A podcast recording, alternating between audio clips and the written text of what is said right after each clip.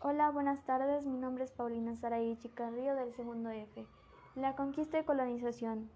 El siguiente artículo que voy a leer fue sacado de Historia Digital, Benedicto Cuervo Álvarez 2016. A lo largo de la Edad Moderna, el poder en Europa basculó entre grandes etapas de dominio y de grandes conflictos. Entre el papado y el Estado, la expansión territorial era de Europa primero hacia América, hacia Oceanía y África para forjar grandes imperios y por último la formación de nuevas naciones. La conquista de América por parte de España no fue tarea fácil. Colón y su pequeño grupo de castellanos desembarcaron en una pequeña isla antillana bautizada en un principio con el nombre de la Española, pensando que se encontraban en la famosa Zipango, región que suponían estaba situada en la región oriental asiática. Por otro lado, si bien los nativos acogieron favorablemente en un principio a los españoles, a los que consideraban como enviados de sus dioses, pronto se darían cuenta de su horror por insaciable avaricia y deseos de riqueza sin límites y a partir de ese momento intentaron oponerse por todos los medios posibles a su conquista que duraría más de seis décadas si al final los españoles consiguieron conquistar gran parte del continente americano fue debido principalmente a la división y enfrentamiento entre los propios indios americanos más que a los méritos propios de los españoles que en bastantes ocasiones se enfrentaron entre sí por la infatible búsqueda del dorado. España dejó en América gran parte de su cultura, su propia lengua, la religión católica, las manifestaciones artísticas la cual ha servido como base de la sociedad americana actual. Por último, para no extenderme demasiado en esta introducción, cabe señalar que también fueron los españoles quienes introdujeron en América el ganado bovino, el ovino, caprino y callabar, que en la actualidad es una gran fuente de ingresos económicos para muchos ganaderos de América, especialmente de América Central y Sudamérica. Las actividades ganaderas han sido y siguen siendo una importante fuente de ingresos para el continente americano. Todas estas actividades primarias y muchas más llegaron al Nuevo Mundo gracias a los españoles. Lucha y colaboración indígena. Los primeros asentamientos españoles se ubicaron en las Islas Antillas, estableciendo su centro de operaciones primero en la Española y luego en Cuba.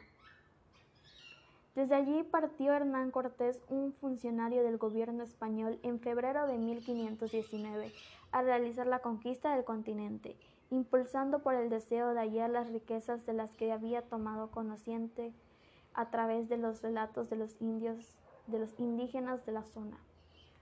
El avance hacia la capital azteca fue facilitado por numerosas tribus que veían en los extranjeros la posibilidad de liberarse de las fuertes tribus tributos que imponían los aztecas a los pueblos sometidos. Sabemos que esa colaboración indígena con los españoles fue importante y continúa en hombres, guías y provisiones. En Tazcalteca, los naturales de esta provincia eran enemigos de Moctezuma y que querían confederar, confederar con nosotros. Esta provincia fue confinada por todas partes con las de Moctezuma y que tenían con él muy continuas guerras y que creían se holgazaría holgaría conmigo y me favoreció si el dicho Moctezuma se quisiese poner en algo conmigo. A mediados de agosto de 1519, Hernán Cortés partió hacia Tenochtitlán acompañado de algo de más 400 soldados españoles y otros tantos guerreros totanacas.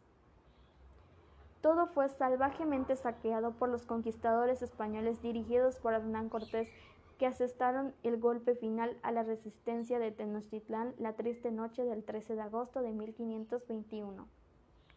Cuando llegaron los españoles a la capital azteca en febrero de 1519, este año se correspondía en el año primer caña del calendario azteca. Se repetía cada 52 años y en ese momento se esperaba la llegada del dios Quetzalcoatl. Ese año no se produjo el retorno del dios, sino la llegada de los españoles. La descripción permite observar las grandes diferencias que los indígenas veían entre su pueblo y los recién llegados.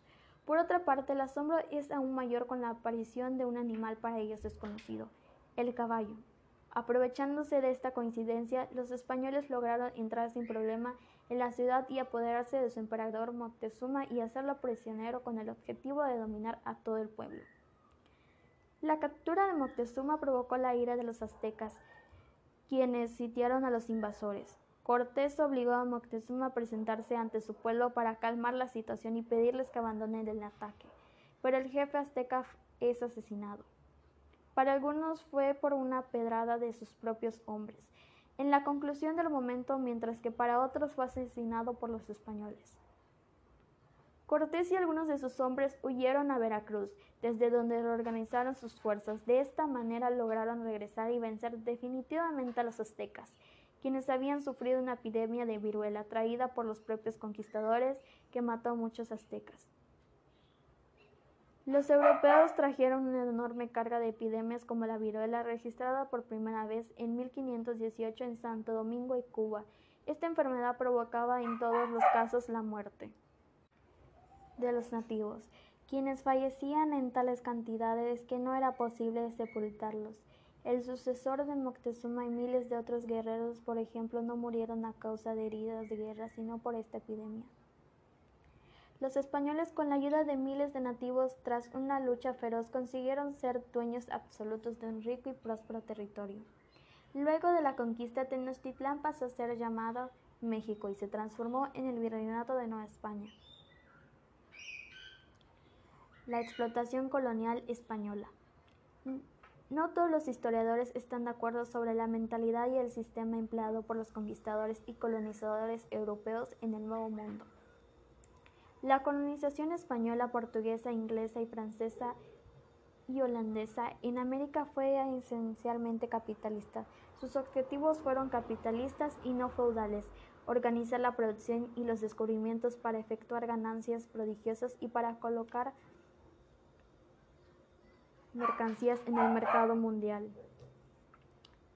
Este comentario fue de Anuel Moreno o para Anuel Moreno.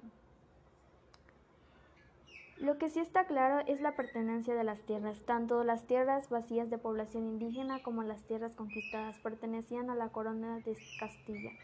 El procedimiento por el cual eran distribuidas entre los españoles llegados a las Indias a fin de que pudieran sacar de ellas beneficios personales consistió en el repartimiento. Dichos repartimientos se hacían por los descubridores y los conquistadores, pero debían ser confirmados por la corona a quien las tierras pertenecían en propiedad. Los españoles no pensaron en ningún momento explotar dichas tierras directamente con su propio trabajo, sino que se daba por supuesto que el trabajo correría a cargo de los indios. Tras algunos intentos de imponer la esclavitud indígena con ese fin, al ser rechazados por la corona como solución al problema, se implantó la institución conocida con el nombre de encomienda. Las encomiendas se concedían solamente a los colonizadores españoles privilegiados, que hubieran hecho alguna clase de méritos en las Indias. Los encomenderos, como se llamaban los beneficiarios de la concesión, tenían derecho a alguna clase de méritos en las Indias. Los encomenderos, como se llamaban los beneficiarios de concesión, tenían dicho poder dicho poder de recibir de los indios a él asignados dos clases de prestación, tributo y trabajo. En las Antillas se convirtió rápidamente en una institución de terror que junto con la esclavitud provocó el exterminio de los indios antillanos. En toda América se prestó a terribles abusos. La institución laboral de la mita fue tomada por los españoles de las prácticas incaicas y llegó a sustituir en el Perú y Charcas a la encomienda minera. La principal diferencia entre la mita incaica y la mita colonial española era la voluntariedad de la primera, pues era practicada rotativamente por toda la población y por lo mismo no rebasaba las fuerzas y posibilidades de los indios. La mita colonial española se orientó principalmente a la extracción de plata del Potosí. El virrey Francisco Toledo organizó en 1574 la mita colonial con elementos incaicos y elementos hispanos. Ordenó que por cada semana de trabajo los indios tuvieran 15 días de descanso. El repartimiento fue el sistema productivo que reemplazó a la encomienda a medida del siglo XVI. Este trabajo debía ser perfeccionado, cuidadosamente limitado el trabajo diario a tiempo que medía entre el alba y una hora antes de la puesta del sol, disponiendo el pago del sustento y del tiempo extra y prohibiendo el trabajo a las mujeres y niños. Estos principios bastante humanitarios de Cortés, así como el principio de rotación, no fueron respetados. El repartimiento pudo ser vigilado más de cerca por la corona que el trabajo en las encomiendas y hubiera significado un alivio para el indio, de no medir la existencia de funcionarios explotadores. Este sistema de producción consistía en la asignación de indígenas como fuerza de trabajo gratuito para los encomenderos de la América española o para la corona que tuvo lugar durante la época de dominio colonial español. La naboría o naborio fue una institución social y jurídica de Nueva España en el siglo XVI. Consiste en el repartimiento a los conquistadores españoles de un cierto número de indios para su servicio personal durante un tiempo determinado. Esta institución de origen precolombiano fue otra forma de trabajo indígena obligatorio. Consistió en la prestación por parte del indígena del servicio como criado doméstico en situación de dependencia hasta la muerte del amo en que se preguntaba al indio naboría si deseaba abandonar esta forma de trabajo. Algunos indios se hacían naboríes voluntariamente. En ocasiones el indio naboría ah, debía cumplir faenas del campo en las fincas y terrenos comunales de las ciudades hispanas.